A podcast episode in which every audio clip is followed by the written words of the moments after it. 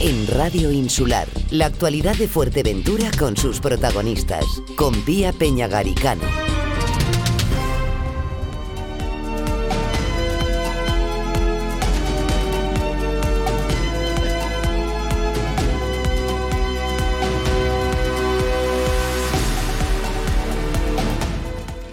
Los pescadores de Gran Tarajal protagonizaban esta Semana Santa una concentración en el muelle portando cañas sin hilos para reivindicar que les dejen pescar. Buscan una solución para poder seguir practicando una actividad que llevan haciendo toda su vida. Nos vamos hasta allí para saludar a Javier Peraza. Buenos días, Javier. Hola, buenos días. Bueno, cuéntanos eh, qué es lo que ha motivado esa concentración que ha tenido lugar esta Semana Santa. Hombre, la negativa ha sido, la concentración ha sido por el tema de que, bueno, que se nos, se nos ha prohibido una actividad que se lleva haciendo hace bastante tiempo.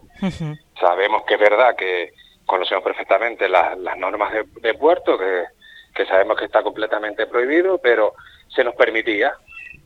Eh, ¿Y por qué han cambiado? ¿Cómo han cambiado las cosas? Porque sí, ustedes saben que, que, el marco legal es uno, pero se hacía un poco la vista gorda, digamos, durante muchos años para permitirles a ustedes, ¿no? ¿Qué ha cambiado? Exacto, ¿no? siempre hemos intentado no comprometer a nadie del muelle, ni al vigilante, ni a, a los chicos que están allí, ni al jefe de puertos, ni nada.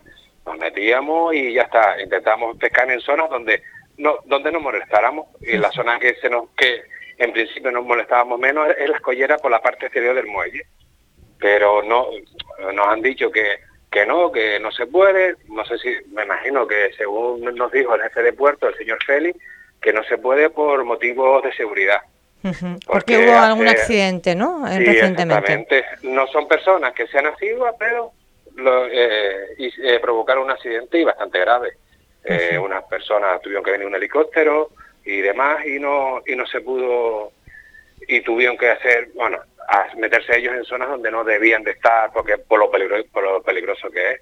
Claro nosotros también nos vemos un poco relevado que estamos yendo ahí porque no tenemos otra opción en el muelle. Y nosotros lo que buscamos es es verdad lo que nos dice el, el señor de el señor Félix de, que es el que lleva el puerto que es una zona bastante peligrosa. Tiene absolutamente la razón que nosotros buscamos no sé alguna solución en el muelle, en, el, en la playa antiguamente se permitía, no se permite. En lo que era el parte de la avenida eh, eh, también se permitía, no se permite. Pero esos ahí, claro, hay transeúntes y, es verdad que cualquiera danza y puede enganchar a cualquiera y es verdad que todo el mundo no tiene el mismo cuidado y hay que tener bastante cuidado. Inclusive en las colleras también ha, habido algún problemillo o algo con, con, algún barco que pasa bastante cerca de las colleras no sé cómo decirles. que claro, ustedes buscan una alternativa, ¿no? Ponen la situación sobre la mesa, les han ido prohibiendo, limitando eh, esa actividad.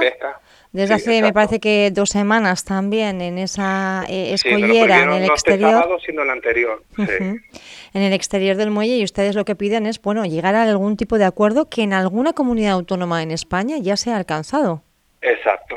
Eh, en la comunidad autónoma de Galicia se llega a un acuerdo, han puesto muelles alternativos, no todos los muelles, sino X muelles que por sus características reúnen ciertos requisitos para que los pescadores eh, puedan ir, donde el pescador se le, se le saca un permiso y un seguro de responsabilidad para que en caso de que pasara algo, es el propio pescador que tiene que ser responsable de lo que, de lo que pase.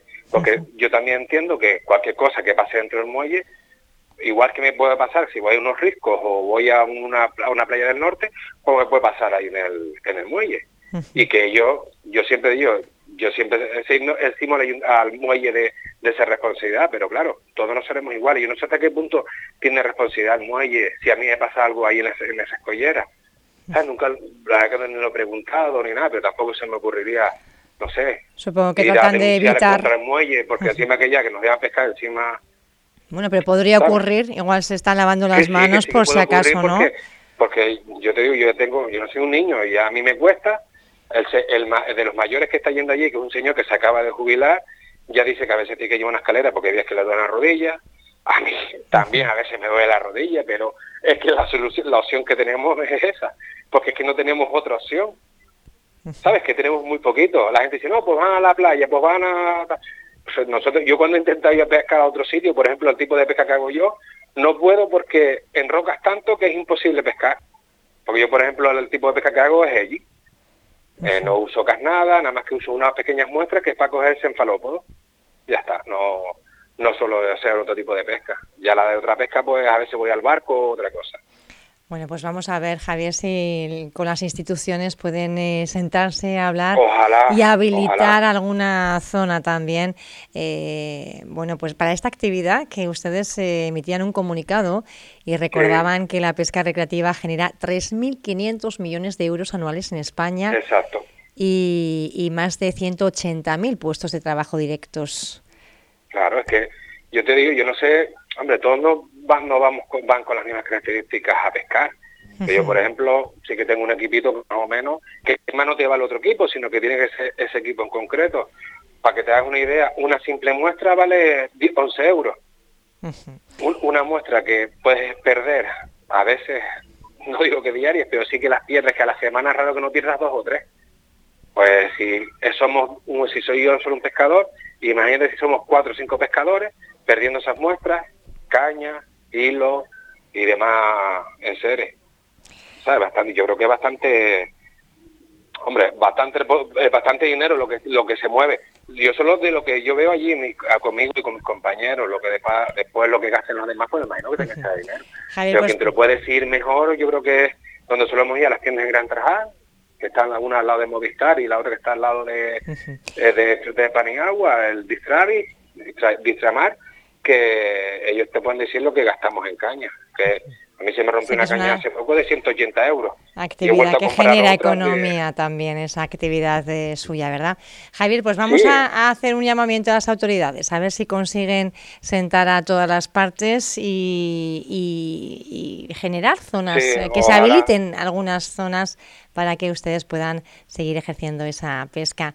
Un abrazo grande, gracias por estar con nosotros en esta mañana en Radio Muchas gracias a ustedes y un saludo. Saludos. Venga. Escuchar esta entrevista en radioinsular.es.